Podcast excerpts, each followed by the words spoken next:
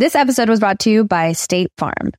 Buying a house in 2024 can be something extremely joyful, but also extremely stressful when you think about all the paperwork that you have to file. But like a good neighbor, State Farm is there. That's a phrase that will help you feel good knowing that you have people who care to help you file a claim or find the coverage for the things that you want to protect. After an accident, you may be worried. Who do I call? What do you do next? I drive peacefully knowing that I have people who have my back. In reality, finding good insurance doesn't have to be something that is complicated to you. State Farm has options to fit your unique needs, which means you can talk to your agent to choose the coverage you need, have coverage options to protect the things you value most, file a claim right on the State Farm mobile app, or reach a real person when you need to talk to someone. Like a good neighbor, State Farm is there. With everyone fighting for attention, how can your business stand out and connect with customers? Easy.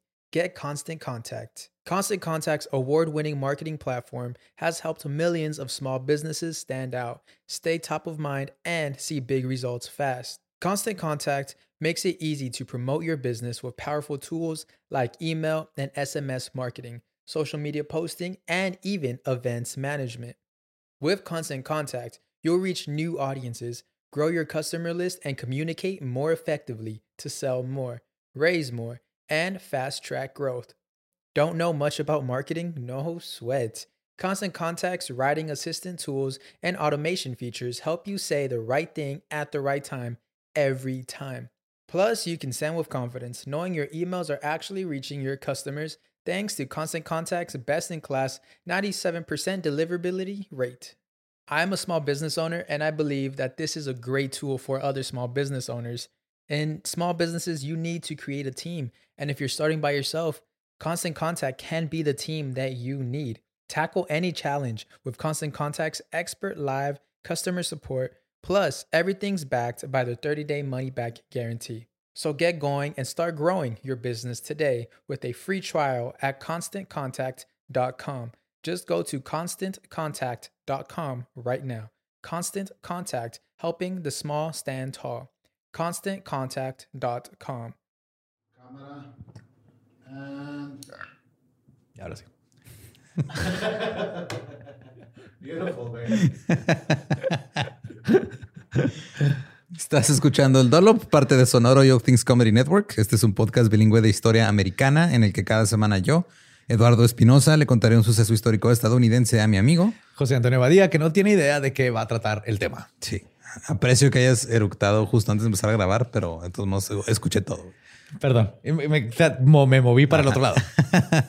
Estaba potente, estaba potente. Ey, es, es algo natural del cuerpo. Claro, pero sí. hay que sacarlo antes de que la gente le tocara en su cara. El agua con radio funcionó bien hasta que se le cayó la mandíbula. ¿En qué ojo me pongo el parche? Malditos salvajes incultos. Pagaba 25 centavos a los niños de la localidad por cada perro o gato que le llevaran. No, espérate, ¿qué? El parque se hizo consciente, el parque probó la sangre, güey. ¿De qué se va tan? Lo bueno es que nada más te trabas cuando lees, ¿verdad? Sí, sí, sí.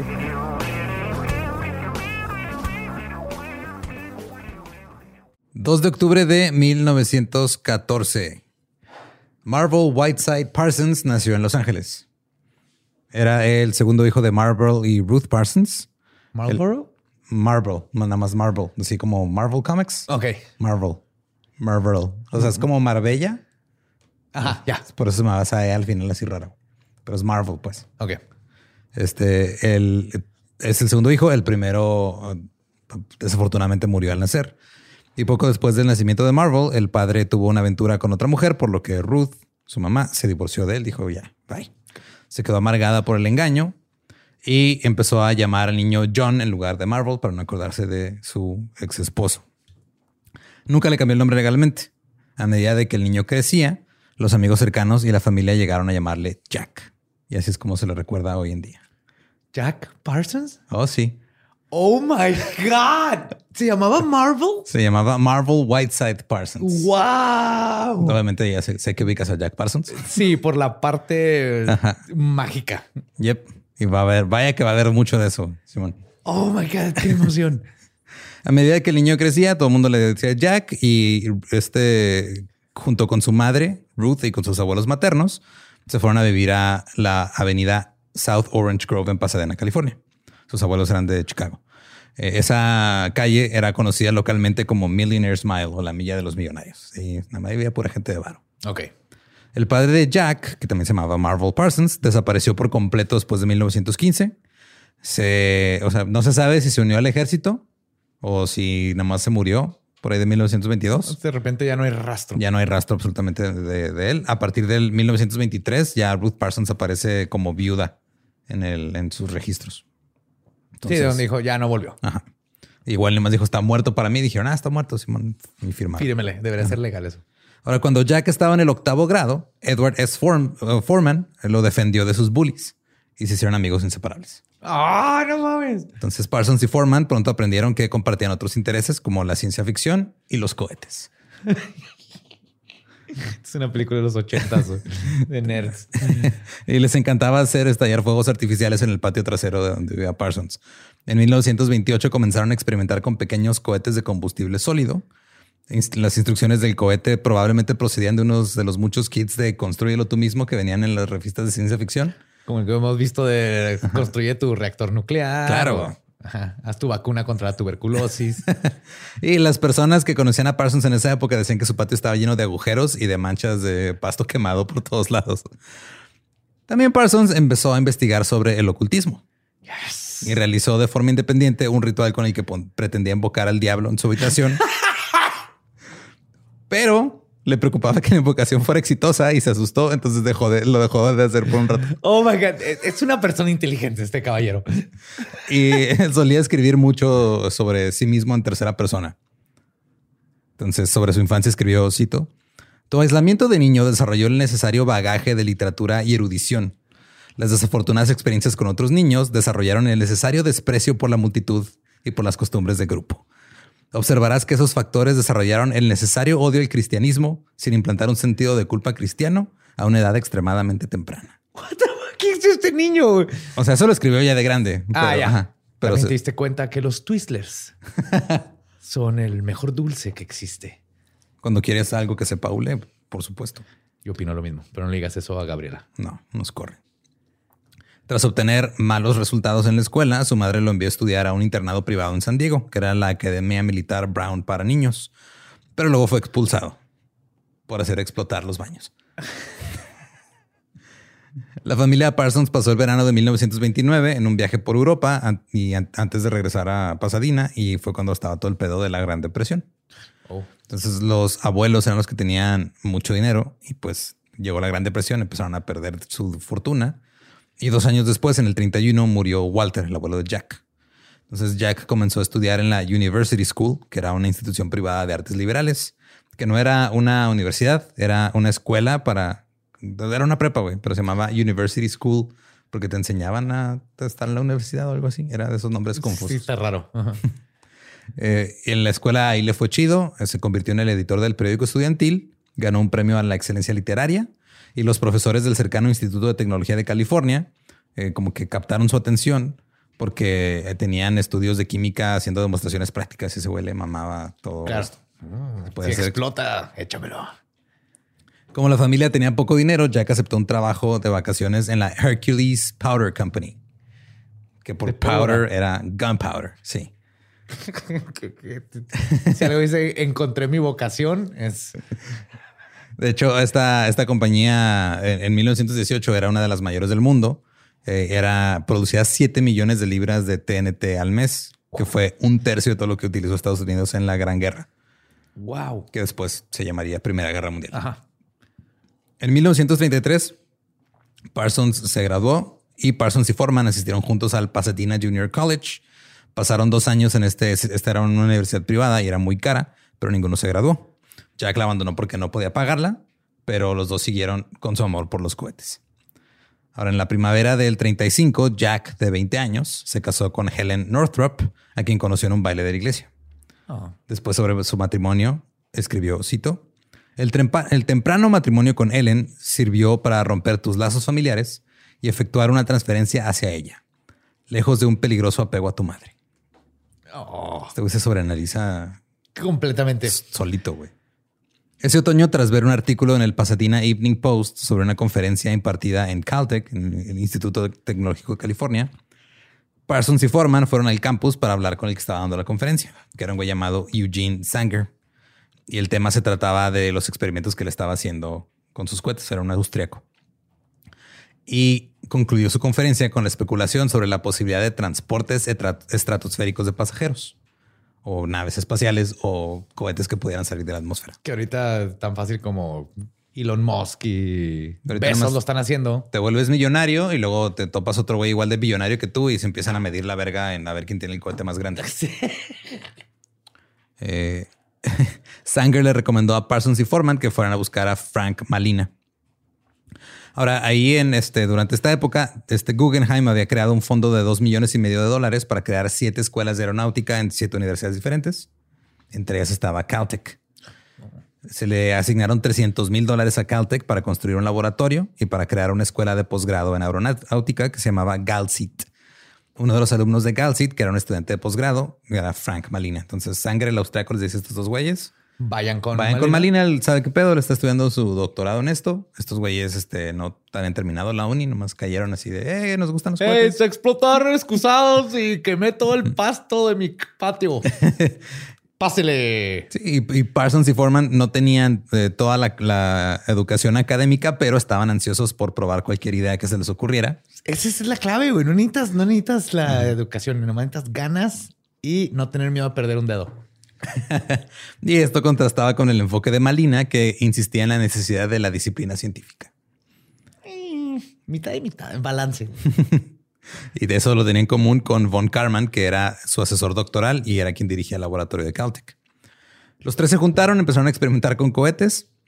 Jack Parsons la hacía de químico, Forman de ingeniero y Malina de matemático.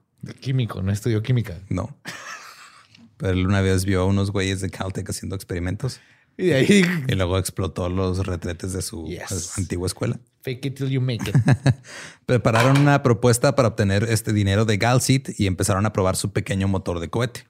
Sus experimentos después de un tiempo funcionaron. Fue de los primeros cohetes de combustible sólido. Eh, el- antes era puro combustible líquido que usaban y ahora el sólido ya es el estándar, pues, que se- usa hasta la fecha. Sí, que hacemos que el, el sólido te da más. Sí. En, el combustible sólido, el combustible y el oxidante se mezclan como polvo y luego se prensan para formar como una especie así de, de- de- de plasta, como una, un pastel de, combustible, Ok. como una pastilla grande, gruesa, Ya. como, como así el que pones en el baño pa- para, que no huela culero cuando le bajas. Pero este es para ir al espacio. Exacto. Eh, una vez encendidos, eh, van a seguir ardiendo hasta que se agoten y es más fácil pues, manipularlos, según lo que estaban estudiando estos güeyes. Menos volátil que la gasolina, por ejemplo, que es los vapores. Y... Simón. Y este fue el comienzo del Jet Propulsion Laboratory o laboratorio de propulsión a chorro. Que ahora propulsión a chorro en español siempre me ha dado risa, güey. Perdón. Eh, Suena raro. No suena raro, es que como mexicanos a todos nos ha dado propulsión a chorro por comer a las 3 de la mañana tortas que de dudosa procedencia. Y ahora, a finales del 38, los periodistas acudían casi a diario al lugar de pruebas del Galsit, preguntando por las predicciones de estos expertos coheteros sobre cuándo podrían llegar a la luna. Pues es que, o sea, t- eh, No había más, güey. Eran los que estaban haciendo eran los algo. que, ajá, eran, eh, te estabas haciendo algo, pues ya eres el experto, güey. No Sí. había nadie más haciéndolo. Así empezó todas la- las ciencias de ahora. güey. Había un güey que no sabía ni madre lo que estaba haciendo. Y luego dijo, ah, mira, tal vez si hago esto funciona. Ajá. Y luego explotó el excusado. Dijo, ah, sí funcionó, pero no aquí, vámonos a otro lado. Y así se la mantuvieron. La primera entrada de, sus- de- de dinero sustancial, así que dijeron, ahora sí entró un chingo de dinero, vino por parte del cuerpo aéreo del ejército de los Estados Unidos. Uh. El país aún no había entrado a la Segunda Guerra Mundial, pero los militares querían pequeños cohetes que pudieran levantar aviones pesados del suelo. Ok. Se les cayó su conacit Ajá. El CONACIT, pero... del ejército. Pero para matar gente. ¿Qué digo? Mm, Eventualmente, digo, supongo que ha pasado alguna vez también Yeah, aquí, ¿no? yeah, yeah. En esta época, Parsons vivía con Helen, trabajaba en la Halifax Gunpowder Company y se dedicaba a los experimentos con cohetes. Tenía su laboratorio casero ahí en el porche de su casa. Ahí podía trabajar con sus productos químicos y sus explosivos hasta cualquier hora. Si se quería despertar a las 3 de la mañana a este, volar algo, ahí estaba. No tenía que ir Qué hasta la tiempos oficina. aquellos, ¿verdad? Y era, güey, como nosotros, así de gastaba la mayor parte de su dinero en, en sus pasiones. Este güey las gastaba en explosivos. Empezó a hacer este para conseguir dinero extra para poder financiar más explosivos. Eh, fabricaba nitroglicerina en su casa. What? Pues, pues ya sabe cómo hacerla. la- Ah, pero ¿para qué? Pues para venderla, supongo. No sé a quién, ¿Quién se la estaba vende. comprando nitroglicerina? Mira, no sé, fue hace 80 años, güey. El mundo era muy diferente en ese entonces. Robabancos. Es que si tienes, ponías la nitroglicerina y luego se caía este, la, la puerta de la bóveda y luego salías con los sacos con la S de el signo de dólares. Eran esos tiempos. Ajá. Camisas blancas con negro en rayas. güey. Así sabías que era dinero. O sea, si no tenía la S así. No con era. los- ajá, no era dinero. Era la ropa sucia del banquero. Y también, este, de repente, cuando se quedaba sin dinero, pedía préstamos a su familia. Una vez llegó a empeñar el anillo de compromiso de Helen. Parsons, eh, Foreman y Malina se hicieron muy conocidos en el campus, tan conocidos que les dieron un apodo: el Escuadrón Suicida. Digo, sí, está haciendo nitroglicerina para vender. No raspas, no este, papas locas, nitroglicerina. De alguna manera tienes que encontrar sustento. O sea, yo no Estoy lo de acuerdo. Yo tampoco. Eh, y también, este, como eran, hacían experimentos muy peligrosos, empezaron a atraer la atención de la prensa local. Parsons obtuvo aún más publicidad en los medios cuando compareció como testigo experto en explosivos en el juicio de Earl Kynett. Este güey era el jefe de inteligencia de la policía de Los Ángeles y fue acusado de poner una bomba para matar a un investigador privado llamado Harry Raymond. Entonces, cuando estaba en el juicio dijeron necesitamos un experto en explosivos. Le hablaron a Parsons y cuando Kynett fue condenado fue en gran medida gracias al, testimi- al testimonio que dio Parsons. güey. Pues que sí era experto. No, Sí. después de tanto tiempo, yeah. No necesitas un papelito. Ahora ya su identidad como científico experto quedó establecida en la opinión pública, aunque el güey no tenía un título universitario. Ajá. En enero del 39, Jack y Helen asistieron a una misa gnóstica de la iglesia de Telema Mr. Crowley. con su amigo John Baxter, un hombre gay que estaba encariñado con Jack, y también con la hermana de, eh, Back de John que se llamaba Frances, que era una lesbiana que estaba encariñada con Helen. oh my God. Sí, swinger. Swinger para Sí. allá. La misa fue escrita por Aleister Crowley y ahí Jack y Helen conocieron a Wilfred Smith, el que era el sumo sacerdote. Ahora, si quieren más información de Crowley, está el episodio de Leyendas Legendarias de Crowley. Hay toda ahí, toda la historia. Sepan perfectamente de Telema y Crowley. Aquí resumí un poquito nada más, pero Crowley nació en Inglaterra en 1875. Fue novelista, poeta, montañero, pintor, filósofo, mago, etcétera.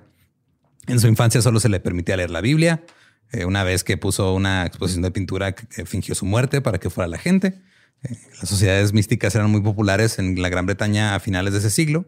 Crowley se, se unió a la Orden Hermética de la Aurora Dorada que este, creía que los seres humanos solo estaban a medio camino en la escala de la evolución física, que si se disciplinaban adecuadamente, la voluntad humana era capaz de cualquier cosa que deseara, sobre todo de contactar inteligencias fuera del mundo físico.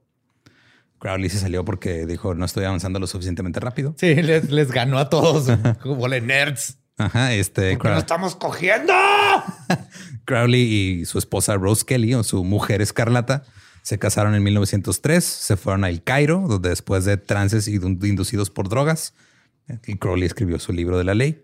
I was. En 1912 se hizo el control del Ordo Templi Orientes, la OTO. Un pequeño grupo, pues, que se... Pues está raro, o sea, es como...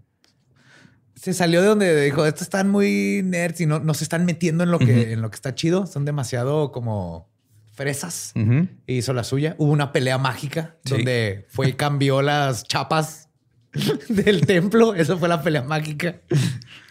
Y ya ahí, este, estando en ese grupo, reescribió sus rituales, incorporó el libro de la ley y añadió la misa gnóstica como la ceremonia central. Uno de los rituales de la OTO que se conservó fue el uso del sexo como componente intrínseco del trabajo de la magia, todo el sex magic.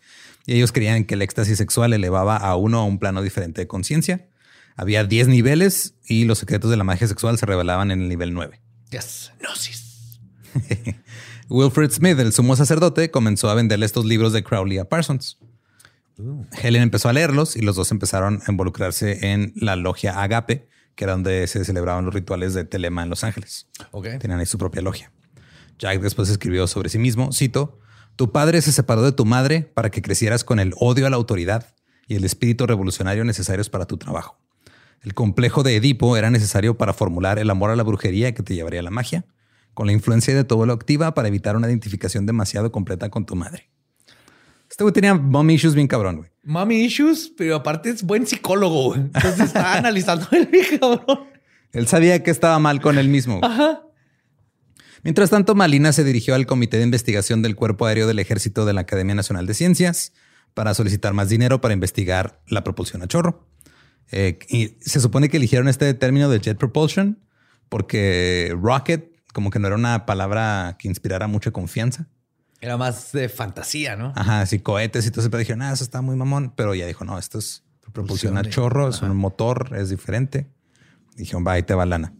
El ejército le concedió al su Rocket Research Group mil dólares para hacer una propuesta sobre qué tan viable era eh, el despegue asistido por chorro. Y les dijeron, güey, tienen hasta junio para hacer este pedo. Ahora estamos en el 39. Se convirtieron en el primer grupo de investigación de cohetes sancionado por el gobierno estadounidense. Fueron los primeros, este Parsons, este Forman y Malina. güey. Parsons demostró que el potencial de los combustibles sólidos era mucho más eficaz que el de los líquidos. Y en vista de este progreso, Caltech y Galsit recibieron más dinero, otros 10 mil dólares para seguir investigando. Wow.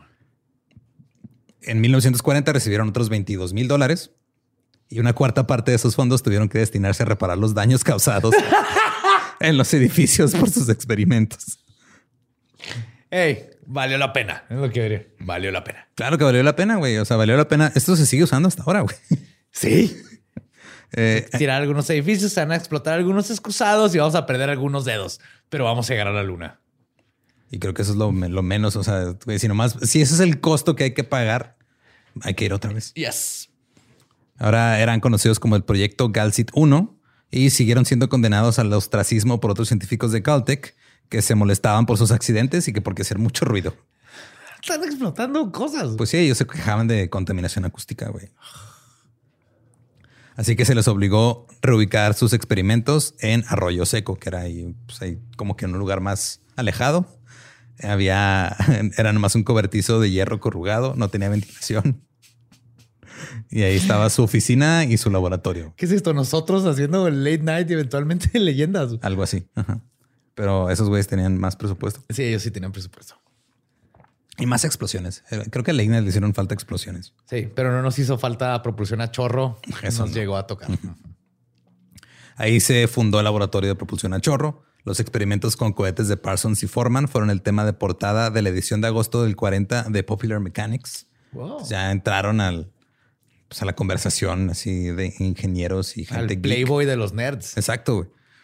Ambos hablaban de la posibilidad de que los cohetes pudieran ascender por encima de la atmósfera terrestre y orbitar alrededor de ella con fines de investigación. Y también dijeron, eh, igual y podemos llegar a la luna con esto. Oh. En febrero de 1941, Jack y Helen fueron iniciados en la logia Agape. Alrededor de este tiempo, la hermana de Helen, Betty, de 16 años, se mudó con ellos. Parsons comenzó a celebrar reuniones de telema en su casa y ascendió rápidamente en el escalafón. Le dijo a Wilfred Smith, al sumo sacerdote, cito, fui un hijo único y solitario, y es una cosa bonita heredar una familia tan grande y espléndida. No. Nunca conocí a un padre y es agradable tener uno ahora. Ah. Y aquí empezó su correspondencia con Crowley. Escribían. What? Sí, escribían. Este, de hecho, Jack se dirigía a Crowley como su amadísimo padre y firmaba como tu hijo. No, eso no sabía. Wow. Era Most Beloved Father y eh, firmaba como Thy Son. En, en diciembre de 1941, este grupo, ahora con científicos a bordo, o sea, el grupo de propulsión a chorro, acordó produ- producir y vender 60 motores de despegue asistido por chorro al cuerpo aéreo del ejército. Para esto formaron la Aerojet Engineering Corporation en marzo del 42. En junio del 42, el 26 de junio, Jack y Helen alquilaron una mansión en Millionaire's Mile. O sea, les estaba yendo bien chingón ya de Sí. lana, güey. Y ahí trasladaron la logia Agape. La habitación de Jack y Helen también funcionaba como templo. Y esta casa la llamaban The Parsonage. Uh, nice. Eh, Parsons obviamente se la pasaba escandalizando a sus vecinos conservadores. Ah, no puedo amar más a este hombre. Pues porque había indeseables, entre comillas, ahí. Porque también este, había gente que se quedaba, tenía muchos cuartos en la casa y se quedaba un chingo de gente a, a estudiar. Claro, y a creo que es como nosotros que el, el Wi-Fi es templo satánico de Ciudad Juárez. Ajá. Y yo sé que eso escandaliza a los vecinos. Ajá, sobre todo porque vives una cuadra de una iglesia. Y este, cuando ponía, empezó a, a rentar habitaciones dentro de la casa y cuando puso un anuncio en el periódico, el anuncio decía, se alquilan apartamentos, requisito, no creer en Dios. Oh my God. Había un chingo de visitas, había fiestas ruidosas, había actividades dudosas. No. Sí, es sexo, güey. Se lo pasaban cogiendo. Ah, sexo. Yo creo que estaban así cortando el pasto a las 2 de la mañana. Eso sí me daría más miedo que escuchar a los vecinos cogiendo. Sí, de hecho. Un visitante escribió, cito, "Eh, dos mujeres con vestidos translúcidos bailaban alrededor de una olla de fuego, rodeadas de ataúdes con velas. Lo único que podía pensar en ese momento era que si esas batas se incendiaban, toda la casa ardería como un polvorín. Así es el menudo, ¿no? Creo que sí, güey. Estoy casi seguro. Menudo pozole, uno de los dos. Uno de los dos. Ajá. Mientras las dos mujeres, los ataúdes. Sí, sí, sí. Una, una carta de Crowley que le, le envió a Parsons, lo, lo elogiaba por su buen trabajo que estaba haciendo en, en América y también le agradecía casualmente la última donación que había hecho y le insinuaba que pronto necesitaría más donaciones. Sí, a huevo, pinche Crowley ya en esos tiempos. Ya. Porque Jack era una de las principales fuentes de dinero de Crowley, güey. Oh, con razón le escribía cartitas. Un antiguo residente de The Parsonage escribió en 1962 sobre Jack, cito, Jack era la antítesis de la imagen común del mago negro. De hecho, se parecía muy poco a su venerado maestro Aleister Crowley, tanto en su aspecto como en su conducta personal. Era un hombre apuesto de unos 30 años, urbano y sofisticado, y poseía un fino sentido del humor. Siempre me pareció que la insistencia de Jack en que creía y practicaba la magia era difícil de conciliar con su formación académica y cultural. Al principio pensé que todo era diversión y juegos, algo que hacía por estremecer a sus amigos respetables. Pero después de ver su correspondencia con Crowley y las frecuentes remesas, tuve que darle el beneficio de la duda. Yeah. Este güey, "Eh, necesito más, más dinero para irme otra vez a la montaña. No es una fase, mamá. Sí, quería ir a escalar la cuarta montaña, que era muy bueno para escalar, eso sí. En Pasadena, eh, Parsons fue objeto de atención pública por rumores de que era el líder de una secta de magia negra. Los rumores fueron desmentidos por sus compañeros científicos, muchos de los cuales también iban a la casa y también estaban en alguna otra orden ahí metidos. yeah. Vas a pistear, hacer magia, orgías, Explotar uno que otro excusado. platicar de ciencia. Es lo que todo el mundo quiere. En el 41, Parsons fue investigado en su an- anterior residencia, pero no pasó nada, no detuvieron a nadie. Y no se le investigó por sus actividades ocultas, sino porque tenía explosivos en la casa. Ah, bien. Luego, en 1942, la policía local acudió a la nueva mansión para investigar una supuesta ceremonia en el patio trasero, en la que, según reportes de los vecinos, una mujer embarazada saltó desnuda a través de una hoguera nueve veces. Es Coachella. es Burning Man. O sea, una señora, una vecina metiche, güey, se puso a ver y se puso a contar cuántas veces brincó la mujer embarazada a través de la hoguera antes de llamarle a la policía. tenía sus rayitas. No, si se pasa de siete, ya le voy a hablar al 911, no, man. No, Ya sabes que va le- contando al esposo. Ajá. Ay, John, es que la estoy viendo. Ya, ya va, brincó y es las siete. Yo no estoy leyendo el periódico. Sí, ah, siete. Y Ah, si ok. llega a las nueve, les voy a hablar a la policía, ¿eh? Sí, John, así es. Ya está la cena. Oh my God. La policía dejó en claro que esta afirmación les parecía absurda y que solo fueron a investigar porque era su deber. Parsons les dijo, hey, yo soy un importante científico de cohetes con una reputación profesional que mantener. Exactamente, exacto, pinchemente. Aparte, ¿qué te importa? Y ya se fueron. Esa mujer embarazada tiene todo el derecho de brincar arriba de eso y luego darle un beso a una cabra. Sí, la realidad es que o sea, la ceremonia sí se llevó a cabo, güey. O sea, sí pasó. Nada más que pues, llegó la policía, ya no estaba pasando. Dijeron, ah, este güey científico. La vecina está mamando. Ahora, un chico de 16 años denunció a Parsons a la policía, alegando que tres de sus seguidores lo habían sodomizado por la fuerza durante una misa negra en su casa.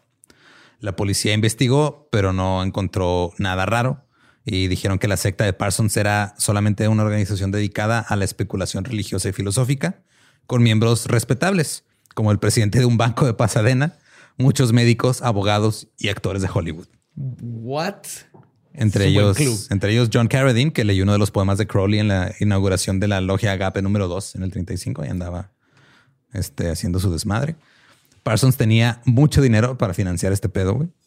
Porque en el verano del 43, Aerojet, su empresa de cohetes, había hecho negocios por 650 mil dólares. Que en esos tiempos. De hace 80 años, güey. O sea, son como 3 millones de dólares ahorita. Sí, más o menos. sí, sí. Es un chingo de dinero. Chingo de casas. Helen Parsons comenzó a tener un romance con Wilfred Smith, con el sumo sacerdote. Y en 1943 dio a luz a su hijo. También en el 43 se divorció de Jack, porque Jack tuvo un romance con su hermana Betty. Con la que se fue a vivir con ellos. Ajá. Al igual que Helen antes que ella, Betty actuaba como sacerdotisa de Parsons en la misa gnóstica, que se celebraba todos los días. Betty también era la compañera de Parsons en la magia sexual, que era pues, este pedo de que... Mira, ya lo he dicho mucho. O sea, creo que ya no tengo que decirlo, Sí, pero pues, sí. pues, En fin. tener sexo para hacer magia. Sí, para estar entrar en gnosis. Parsons era 11 años mayor que Betty y le dijo, güey, ya salte de la uni. Betty tenía 18. Ajá. Entonces salió de la Universidad del Sur, del Sur de California. Parsons después dijo que el incesto implícito en esa relación era muy atractivo, lo cual es una cosa muy extraña. de- Horriblemente extraña. ¿Estás listo para convertir tus mejores ideas en un negocio en línea exitoso? Te presentamos Shopify. Tal vez no lo sabías, pero nuestro podcast More Than Mamis es un negocio y lo empezamos por supuesto para desahogarnos y hablar sobre la maternidad, no para convertirnos en expertas de ventas y del e-commerce. Así que sí, necesitábamos ayuda para vender nuestro merch y poner en marcha nuestra tienda. ¿Y cómo suena con Shopify? Llegó otra venta. Shopify es la plataforma de comercio que está revolucionando millones de negocios en todo el mundo. Ya seas un emprendedor desde tu casa o desde donde sea, Shopify es la única herramienta que necesitas para iniciar, administrar y hacer crecer tu negocio sin dificultades. Con Shopify puedo gestionar pedidos, envíos y pagos desde cualquier lugar, brindándote toda la información y estadísticas de tus ventas al detalle. Regístrate para un periodo de prueba con tan solo un dólar al mes en shopify.com barra sonoro, todo en minúsculas. Ve a shopify.com barra sonoro para llevar tu negocio al siguiente nivel. Shopify.com barra sonoro. Parsons y Betty vivieron como pareja, pero nunca se casaron. Y él animaba a Betty a tener otros amantes, porque él se consideraba por encima de los celos mezquinos que sienten los hombres normales. Entonces, Wilfred Smith, Helen, Jack y Betty vivieron juntos ahí en el parsonage, nomás cambiaron así de cuarto por un chingo de tiempo. Jack después escribió sobre Smith, siempre le honraré, le veneraré y lo amaré como mi maestro, mi guía. Wow. Es como élite, pero con cohetes. Y sin y acentos gente feos. educada. Ajá. Ahora, los elementales o espíritus que Parsons invocaba, evidentemente también molestaban a los demás residentes del parsonage, que no los dejaban dormir. Un miembro de la OTO registró, cito, dos personas siempre tenían que hacer muchos destierros en la casa. Eran sensibles y sabían que algo extraño estaba ahí. O sea, como que este güey invocaba algo y ahí van dos güeyes a sacarlo, güey. Así. Me estás contando así mi miércoles. Gaby, así, ¿qué metiste? ¡Salte, Balabug! ¡Salte! Sí, ¡Déjalo, Gabriela! Viene a enseñarme cómo programar en C++. ¿Ustedes creen que los Cowboy Beans nomás los aprendió de la nada? no, Claro no, no, alguien me los enseñó del más allá. Sí, cuando estuve ahí durante el verano del 44, también sabía que había espíritus molestos, especialmente en el tercer piso. Llegué a no soportar estar allá arriba. Una amiga mía ni siquiera podía subir las escaleras, ya que el pelo se le, de la nuca empezaba a erizarse y se asustaba mucho. Al terminar la guerra, la segunda, eh, los fundadores de Aerojet empezaron a buscar una forma de hacer viable la empresa, la empresa, perdón, ya que dependían del dinero del ejército. Entonces ya se quedaron sin futuro. De repente se acabó la guerra y fue, ah, cabrón, ya no va a haber dinero. Lograron convencer a General Tire de que hiciera una inversión, pero los demás empleados que están vinculados a Caltech, incluido Malina, dijeron, va, vamos a vender la empresa con la condición de que Parsons y Foreman sean destituidos. What? ¿Por qué? Pues porque traen, o sea, estaban ahí y hacían, hacían el jale, pero eran estos güeyes que la neta no, o sea, los demás se Los sentían, raritos. ajá, los hacían menos, güey, porque no tenían estudios y porque estaban raros y porque hacían misas raras en la casa de un güey. Y se les metían chingaderas al tercer Sí, piso. man. Aerojet les ofreció 50 mil dólares a cada uno por sus acciones y Parsons y Foreman lo aceptaron. Porque se jactaban de que, güey, logramos salirnos de este pedo. Este pedo va a tronar, güey. Ya no hay guerra. Ya no hay necesidad de hacer esto. Cito, la guerra había terminado, los cohetes estaban acabados. El campo ya no tenía futuro. Decidieron que iban a invertir en una cadena de lavanderías. Ey, tenemos un chingo de fantasmas, cabrón. Hay que ponerle sabanitas a todos para mínimo poderlo reconocer, güey. Porque otra día creí que era el Jeff y nada, era Carla, güey. Aparte, digo, la guerra a veces se acaba, la ropa sucia jamás se acaba, güey. Nunca. Parsons y Forman después formaron eh, Adastra Research, una pequeña empresa de explosivos que fue investigada por espionaje cuando fueron sorprendidos con una gran cantidad de X nitrato, que era un potente explosivo. Se determinó que había sido adquirido por motivos experimentales y los cargos fueron retirados. Bien. Pues no, no van a explotar nada O sea, contra el gobierno. Es nomás ellos en su patio. Parsons pasó entonces a trabajar para la Vulcan Powder Company en Pasadena y ahí permaneció los dos años siguientes. Después de que Foreman y Parsons fueron destituidos de la empresa, la empresa pasó a llamarse Jet Propulsion Laboratory. A finales del 45, Lou Goldstone, un ilustrador de ciencia ficción que vivía en The Parsonage, llevó a L. Ron Hubbard, el fundador de la cienciología, a conocer a Parsons. Oh my fucking God. Jack y le gustó Hubbard inmediatamente. güey. Cayeron a toda madre. Sí, o sea, Jack lo vio y dijo, no mames, este güey es lo mejor que me ha pasado en la vida. Y eso que estuve casado con una mujer y luego me robé a su hermana. Hubbard acababa de llegar del Hospital Naval de San Francisco y se quejaba de varias dolencias. Tenía reumatismo, artritis, hemorroides, conjuntivitis y dolores en el costado, el hombro, el estómago y la rodilla. Estaba hecho mierda. Sí, sí, sí. Es tipo de los 1340. Tras varias visitas al hospital, Hubbard recibió la baja médica de la Marina y comenzó a recibir prestaciones económicas cuando les dijo que ya no podía seguir ejerciendo su oficio de escritor. Porque en esta época él ya era un escritor famoso de Pulp Fictions. O sea, hacía ciencia ficción así de el libro vaquero, pero escrito. Era el libro vaquero espacial. Y, y la neta, el güey ya era conocido, tenía su fama como escritor. El 4 de enero del 46, Parsons le mandó una carta a Crowley diciendo, cito, Amadísimo padre, hace unos tres meses conocí al capitán L. Ron Hubbard, un escritor y explorador al que conocía desde hace tiempo. Es un caballero, es pelirrojo, de ojos verdes, honesto e inteligente y nos hemos hecho grandes amigos. Se mudó conmigo hace unos dos meses y aunque Betty y yo seguimos siendo amigos, ella ha transferido su afecto sexual a él. Aunque Ron no tiene entrenamiento formal en magia, tiene una extraordinaria cantidad de experiencia y comprensión en el campo. De algunas de sus experiencias deduzco que está en contacto directo con alguna inteligencia superior, posiblemente su ángel de la guarda.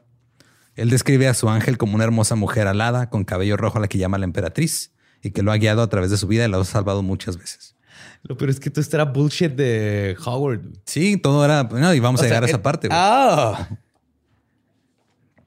Hubbard era el maestro de. timador cabrón, ¿no? culero, güey. En diciembre del 45, Jack comenzó a realizar rituales para obtener una pareja elemental. Creía que podría traer una diosa real a la tierra, un mesías femenino llamado Babylon. The Babylon. The Horror of Babylon. Eso lo intentó Crowley y no lo logró. Parsons dijo, ah, yo puedo. Claro, pues si puede mandar cohetes. Un escritor de nombre Alvar Rogers, que era el uno que también vivió ahí en The Parsonage, escribió este. Pues es que todo el mundo iba y nomás escribía lo que está haciendo Jack, porque la neta sí hacía cosas bien raras. Está bien interesante, ¿no? Es muy interesante, tenemos que admitirlo. Dice, a medida que avanzaban los acontecimientos, a Jack le resultaba cada vez más difícil mantener la mente en otra cosa. El ambiente en torno a la casa se sobrecargó de tensión. Jack cada vez estaba más tenso y el esfuerzo por disimular su metamorfosis de superhombre sin emociones de Crowley a ser humano lleno de celos se volvió desesperado. Lo que vimos nunca lo olvidaré, aunque me resulta difícil describirlo con detalle. La habitación estaba decorada de una manera típica de cualquier guarida de ocultista, con todos los símbolos esenciales para la correcta práctica de la magia negra. Una luz negra, un póster de Rob Zombie, un chingo de madres de Hot Topic. Ajá, y leyendas legendarias de fondo. estaba poco iluminada y humeante por el incienso, ya que estaba envuelto en una túnica negra, de espaldas a nosotros, con los brazos extendidos, en el centro de un pentagrama, ante una especie de altar en el que veía varios objetos indistinguibles. Me está haciendo sentirme mal Jack Parsons, porque me faltan esas cosas. A mí nadie me ha escrito de esa manera. güey. No, ajá. Tengo que un día alguien entre así que crea que el baño está desocupado y entre y en lo que me va a decir, ah, perdón, esté yo en una túnica negra con un pentagrama comiendo doritos incógnito, güey, algo así. Yo creo que alguien me escriba de esa manera. Se- Su voz subía y bajaba en un cántico rítmico de galimatías que se pronunciaba con una intensidad tan apasionada que su significado era espantosamente obvio. Después de este breve y no invitado vistazo al centro más negro y secreto del alma de un hombre torturado, nos retiramos en silencio y volvimos a nuestra habitación, donde pasamos el resto de la noche discutiendo en susurros lo que acabamos de presenciar. No hay wifi. No hay wifi. Entonces, güey, no hay wifi, güey. ¿Lo viste? Güey, no mames. Pobrecillo, güey. Estoy invocando el wifi. Es que no se dio cuenta que nomás había que reiniciar el modem, güey. No, no, no. Ya sabes cómo es. Puso su pentagrama y pues ahí se va a quedar un rato, güey. Sí, güey, es que luego a las mentes más brillantes se les van las cosas más sencillas, güey. Espérate, estamos al tercer piso. Hay que bajarnos, güey. Aquí. Esas madres con las sábanas. Parte del ritual mágico incluía la invocación de la vara con base material en el talismán. La base material era la médula de la vara. La vara era el pene del mago. la médula era el semen del mago. Durante el rito, el mago debe invocar al espíritu y concentrándose en él, masturbarse sobre el talismán. Así Parsons estaba fecundando un pergamino que era la tabla de aire, que es donde se dibujan los símbolos mágicos en el aire. Entonces, en vez de usar una daga, estaba usando su, su pito. ¿Todo bien hasta ahí? Todo perfecto. no juzguen. Cambia mucho, son técnicas, alguien tiene su técnica. Claro. Una noche Pero si Parsons. es lo tuyo, do it. Pues sí, güey, ¿qué tiene? Una noche Parsons invocó dos veces. y se retiró a la cama porque le dio sueñito. Como eso de las 11 de la noche. Eh, alguien tiene vaselina. Necesito terminar de invocar. Fue despertado a medianoche por nueve golpes fuertes e inexplicables. Cuando Parsons se levantó de la cama para investigar los golpes, notó que una lámpara yacía destrozada en el suelo. Eso es todo lo que sabemos del ritual. Así de repente Algo pasó. algo pasó. Y está chido porque neta Parsons es alguien que no iba a andar mamando. Ujú. O sea, sí, yo sí creo que cosas que pone así que escribe le pasaron. Ajá. Entonces, pues eso es interesante. Pero también al mismo tiempo quería impresionar a Crowley, güey. O sea, es el pedo de... Eso sí. Tenía esa necesidad de... O sea, él sabía que necesitaba una figura paterna. Se aferró de Crowley bien cabrón. Y, y Y se vino y invocó, perdón. Se invocó do- al- el dos, veces en una noche. dos veces en una noche. Ajá. Respetable. Sí. Sí, totalmente. O sea, porque ya tenía treinta y tantos. Ponle que si, si hubiera sido un adolescente, pueden invocar hasta cinco o seis Eh, veces en un pues día. Se embrujan las Sí. casas, güey. Simón. Sí, tienes una casa con adolescente, está embrujada.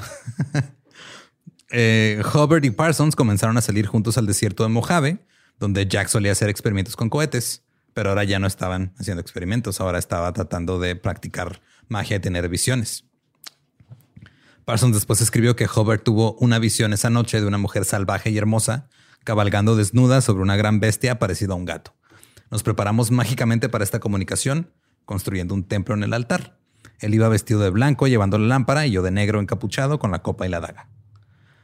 Obviamente Hubbard estaba mamando, güey, nomás estaba diciendo lo que quería oír Parsons. para que lo mantuviera. Ajá. El 23 de febrero del 46, Parsons describió triunfalmente a Crowley. Tengo mi elemental.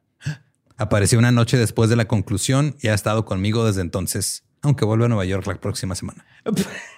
Es ¿El elemental va a volver a Nueva York? Sí, porque era una pelirroja, tiene los ojos verdes rasgados, como se especificó. Es una artista de mente fuerte y decidida, con fuertes características masculinas y una independencia fanática. Si vuelve de Nueva York, se dedicará a esto tanto como yo me he dedicado a esto. Nice. Esta elemental era una mujer llamada Marjorie Elizabeth Cameron, que también era conocida como Candy. Era Candy Cameron.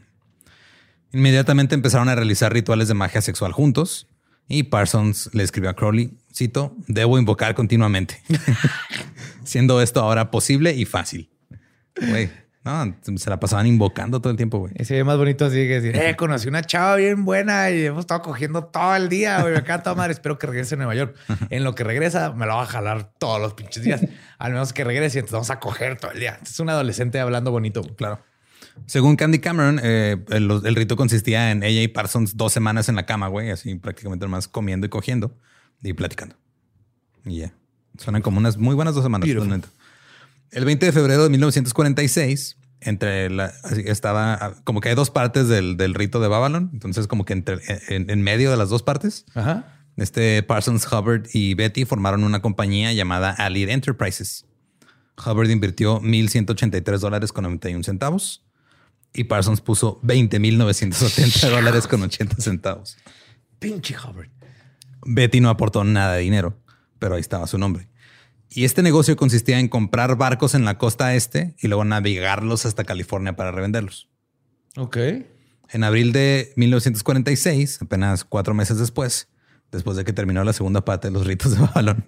Eh, Sí están largos y de, y de hueva, güey. Sí, pues, Y hay un chingo de burocracia, tienes que permisos al otro mundo, copias, todo ese tipo de cosas. es un desmadre. Sí. Eh, Ron tomó a Betty y se marcharon con 10 mil dólares del dinero de la empresa en abril del 46. Fucker.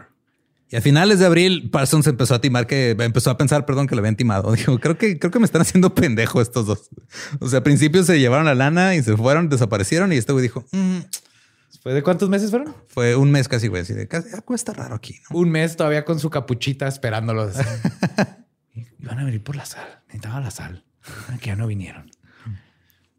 Ahora amenazó con ir a perseguirlos, pero tuvo una llamada con Hubbard y se calmó. Un astrólogo que vivía ahí en The Parsonage escuchó la llamada, el astrólogo Louis Culling, y dijo que no pudo creer que el antes enfadado Parsons se dejara convencer tan fácilmente y terminó la llamada diciendo, cito, espero que siempre seamos socios, Ron. O sea, Ron era labia pura, güey. Sí, totalmente. Pues ve lo que hizo. Sí. Pero no puedo creer que un astrólogo era la persona más sensata y con sentido común en esa casa. güey. Pues sí, güey, pues es que Oye, cabrón, ya sé que eres Libra, pero no mames, güey. es como dicen, ¿no? Que en la tierra de los ciegos el tuerto es, es rey. Sí. Acá en la tierra de los De los magos, ajá, el- el, el astrólogo es pues, El menos pendejo. En junio, Parsons dijo, ya, güey, ya estuvo. Yeah. Ya se mamaron. Y se fue a Florida a buscar a Hubbard y Betty. Descubrió que habían comprado tres barcos. Encontró dos de ellos, pero no encontró a Ron ni a Betty. Uno de los barcos, el Harpoon, estaba anclado en el puerto de yates de Howard Bond. Entonces Parsons llegó, rentó una habitación y se esperó. Dos días después, alguien del puerto de Bond le marcó a Parsons y le dijeron, güey, el Harpoon se acaba de ir. Ah, fuck. Y ya no los alcanzó. Así que volvió a su habitación y consagró un círculo. Porque pues eso haces, ¿no? Supongo. Sí, a mí me robaron un celular una vez y consagré un círculo y luego al- como a las dos semanas en la tele habían arrestado al güey que me robó el celular. Algo pasó ahí. ¿Cuántas veces invocaste? Ahí este Parsons le escribió una carta a Crowley. Dijo, cito, aquí estoy en Miami persiguiendo a los hijos de mi locura. Hubbard intentó escapar de mí navegando a las 5 pm y yo realicé una invocación completa a Bartzabel, que es una forma de Marte, el dios de la guerra, dentro del círculo a las 8 pm. Al mismo tiempo, por lo que puedo comprobar, su barco fue golpeado por una repentina borrasca frente a la costa que le arrancó las velas y lo obligó a volver a puerto, Sí me se ve esa historia, güey. Funcionó. donde tomé el barco en custodia y los tengo ahora atados. épico, güey. Si yo soy Ron Howard, ahí me cago del... del... Sí, güey, o sea, pues le estoy reviendo este pedo, este güey me vio y luego invocó a, a Marte, al dios de la guerra. Una pinche tormenta me regresó a la chingada, güey. Ajá. Eh, y dijo, este, no pueden moverse sin ir a la cárcel. Sin embargo, me temo que la mayor parte del dinero ya se ha disipado. Tendré suerte si recupero de entre 3 y 5 mil dólares. Y todo esto me ha dejado sin dinero. En el tribunal la semana siguiente, la empresa Allied Enterprises fue eh, disuelta. El tribunal ordenó a Howard pagar a Parsons 2.900 dólares y ya no se presentaron más cargos. Betty amenazó con presentar cargos contra Jack, ya que su relación comenzaron, comenzó antes de que ya cumpliera los 18. Oh. El 10 de agosto de 1946, Hubbard se casó con Betty, que se cambió el nombre a Sara, pero él todavía seguía casado con Polly, su primera esposa, Howard. Simón, porque era un hijo de la chingada. Ajá. La Fundación de Investigación Dianética Hubbard se estableció en abril de 1950. El libro complementario de Hubbard, el de Dianética, la ciencia moderna de la salud mental, fue publicado en mayo y así comenzó la cienciología. Sí, más. Hubbard afirmaba que la dianética era una forma de psicoterapia que había descubierto mientras hacía sus pininos en el misticismo. Ah, o sea, le robó crédito a. Ajá, dijo, ay, yo andaba ahí Parsons". haciendo. No solo eso, güey. O sea, esta es la parte que sí encabrona, güey. La iglesia de la cienciología reconoció la implicación de Hubbard con The Parsonage. Dijo, sí, ahí ahí andaba. güey. En 1969, Hubbard escribió una declaración que decía, cito, Hubbard acabó con la magia negra en Estados Unidos. L. Ron Hubbard era todavía un oficial de la Marina de los Estados Unidos. Porque era bien conocido como escritor y filósofo tenía amigos entre los físicos, fue enviado para manejar la situación. Fue a vivir a la casa, investigó los ritos de magia negra y la situación general y los encontró muy mal. La misión de Hubbard tuvo un éxito que superó las expectativas de todos. La casa fue derribada. Hubbard rescató a una niña que estaban utilizando. Ah, ¿What? El grupo de magia negra fue dispersado y destruido y nunca se ha recuperado. Hijo de su chingada madre, ese güey es una O sea, me Mierda de Eso persona. fue un Chuck Norris que lo mandaron Ajá, como agente secreto cuando ya ni era de la naval. Ajá, no era de la naval. El güey estaba retirado, no se podía mover casi de lo jodido que estaba, güey. Salvó a una niña porque se, robó, se la robó y se casó con ella y acabó con la magia negra porque se acabó la lana de Parsons, güey. Que Parsons ve todo lo que hizo bien verga. No mames. Oh my God. Qué coraje. Me da más coraje todavía. El 20 de agosto del 46, Parsons envió una carta formal de renuncia a la OTO. Eh, vendió su casa y entregó el liderazgo de la logia Agape. Siguió empleado trabajando para el North American Aviation Corporation y haciendo distintos trabajos de consultoría, este, algunos para la Policía de Los Ángeles, para el fiscal de distrito, para la General Chemical Company y para el Consejo de Investigación de Defensa Nacional. Porque pues era el testigo experto en explosivos y pues, digo, lo que hizo hasta la fecha se sigue usando, güey. Es la, es la neta. o sea, es- Llegamos a la luna gracias a lo que hizo este güey que, que aprendió explotando cosas en su patio. Desilusionado por el incidente con Hubbard y Betty, Parsons se alejó de la magia y centró su voluntad en su carrera técnica.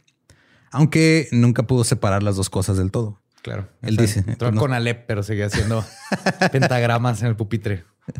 El 17 de mayo de 1948, sus dos mundos chocaron. Perdió su autorización de seguridad del gobierno. Oh. Para los que no saben, pues el- cuando trabajas o tienes este contratos con el gobierno, te dan como eh, hay varios niveles de, de- de autorización de seguridad. Sí, te checan toda tu vida contactos, familias, todo. Sí, y hay varios niveles en los que tienes acceso a, a como a cierto nivel de información secreta y todo ese pedo, ¿no? Entonces, cito, debido a su pertenencia a un culto religioso que se cree que aboga por la perversión sexual, organizado en la casa del sujeto que había sido reportado como subversivo.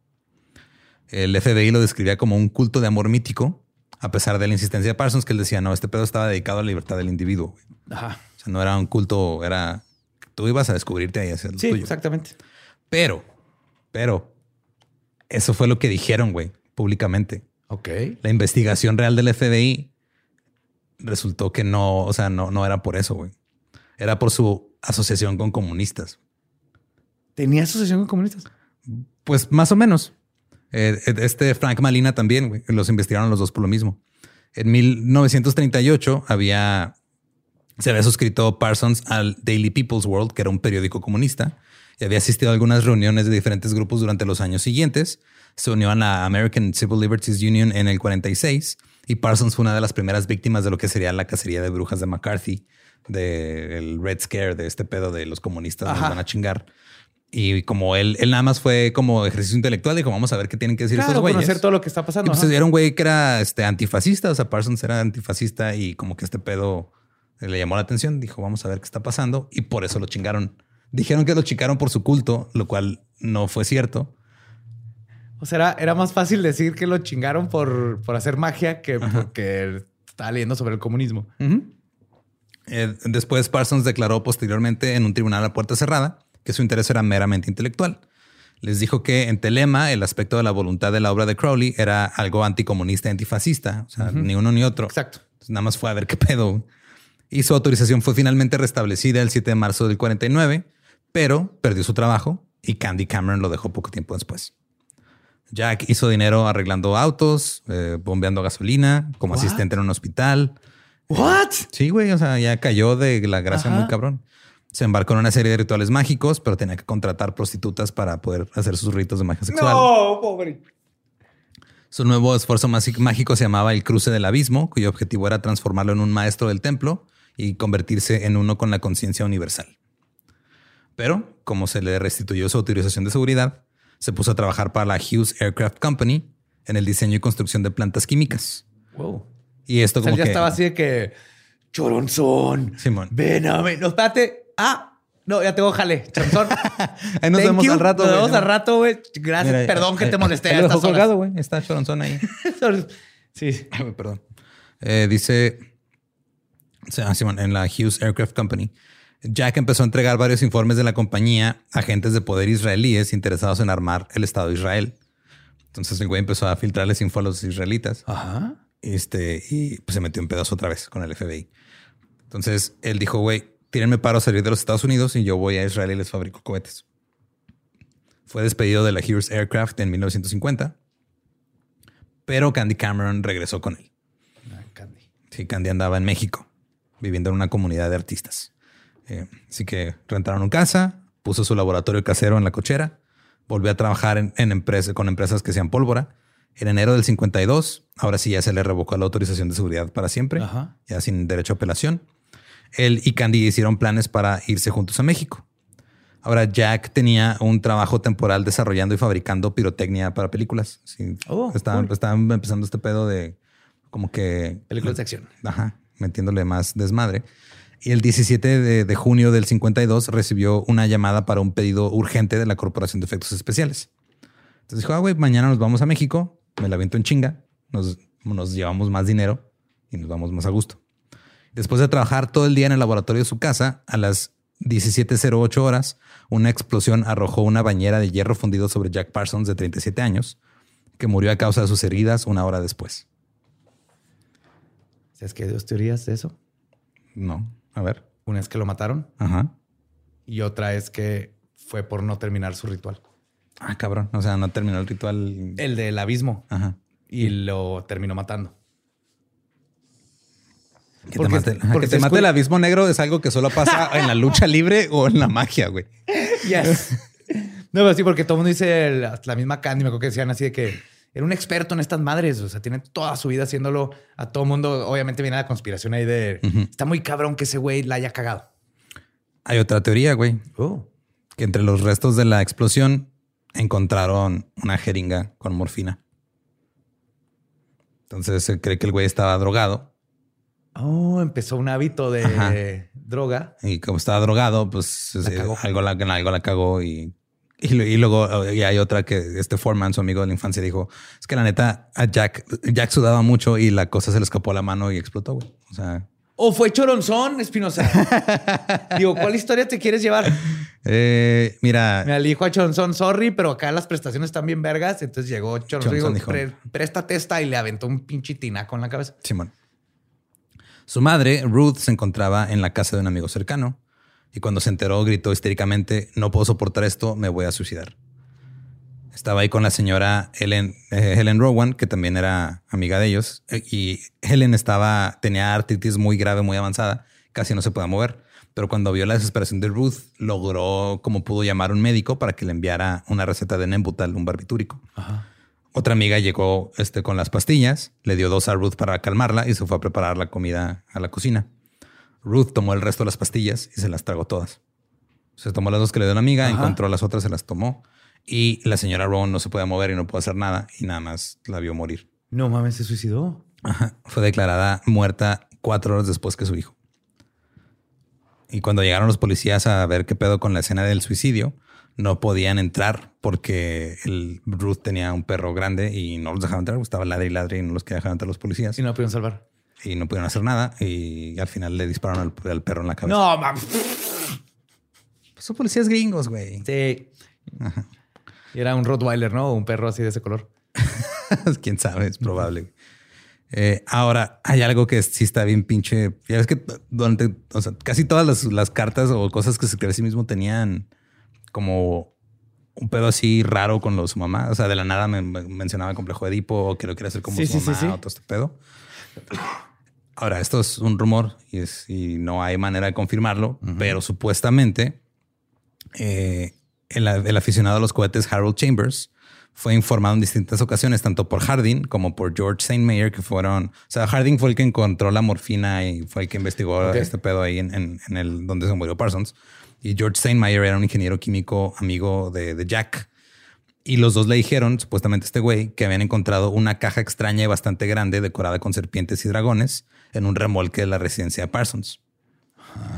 Y se decía que esta caja extraña contenía películas caseras de Parsons y su madre teniendo sexo, no solo entre ellos, sino también involucrando al perro. ¿What? Ajá. Entonces se murieron los tres Se murieron los tres, güey, que estaban. que estaban teniendo una relación ahí bien pinche rara y enferma. What? Está bien raro todo ese final, ¿no? Totalmente. Totalmente. En 1970, la Unión Astronómica Internacional nombró Parsons a un cráter de 40 kilómetros en la cara oculta de la Luna. Y eh, los ocultistas citan a Parsons como una de las figuras más significativas en la propagación de telema por Norteamérica. Y los historiadores científicos reconocen sus contribuciones a la química y el diseño de cohetes de propulsión y su defensa de su uso en la exploración espacial y los viajes espaciales humanos como una de las cosas más importantes que han pasado en la ciencia. güey. Increíble este vato. Sí. Por estas últimas razones y por su papel en la fundación del Jet Propulsion Laboratory, Parsons es considerado como una de las figuras más importantes de la historia del programa espacial estadounidense.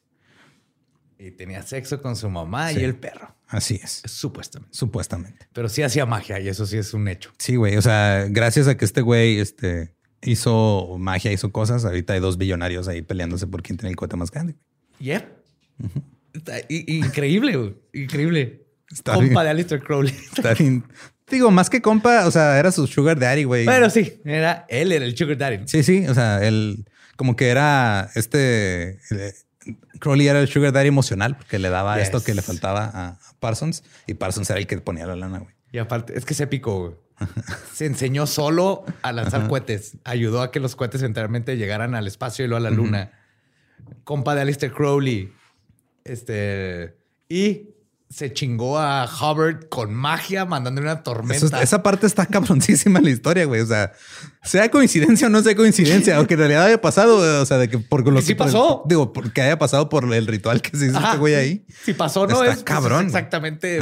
Es un hecho que pasó. Y los pinches huevos de Ron Hubbard de, de decir yo terminé con la magia. Güey, no, güey, eres un Fuck estúpido, pero bueno. Cienzólogos, fuck you. Esa es la historia de Jack Parsons, uno de los hombres más interesantes que.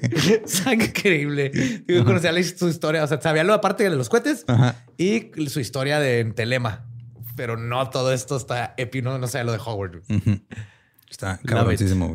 Eh, y pues recuerden que nos pueden seguir en todos lados como arroba el Dolop. Yo soy arroba ningún Eduardo. Ahí me encuentra como Elba Diablo. Y si no conocen su historia, están este, condenados a no poder invocar más, más de dos veces en una noche.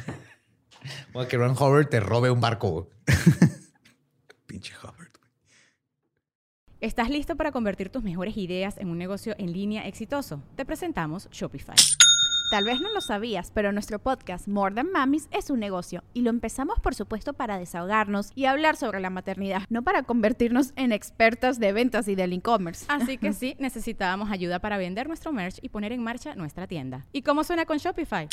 Llegó otra venta. Shopify es la plataforma de comercio que está revolucionando millones de negocios en todo el mundo. Ya seas un emprendedor desde tu casa o desde donde sea, Shopify es la única herramienta que necesitas para iniciar, administrar y hacer crecer tu negocio sin dificultades. Con Shopify puedo gestionar pedidos, envíos y pagos desde cualquier lugar, brindándote toda la información y estadísticas de tus ventas al detalle. Regístrate para un periodo de prueba con tan solo un dólar al mes en shopify.com barra sonoro, todo en minúsculas.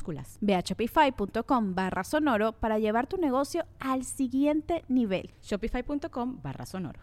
With Lucky Land slots, you can get lucky just about anywhere. Dearly beloved, we are gathered here today to. Has anyone seen the bride and groom? Sorry, sorry, we're here. We were getting lucky in the limo and we lost track of time. No, Lucky Land Casino, with cash prizes that add up quicker than a guest registry. In that case, I pronounce you lucky. Play for free at LuckyLandSlots.com. Daily bonuses are waiting. No purchase necessary. Void where prohibited by law. 18 plus. Terms and conditions apply. See website for details.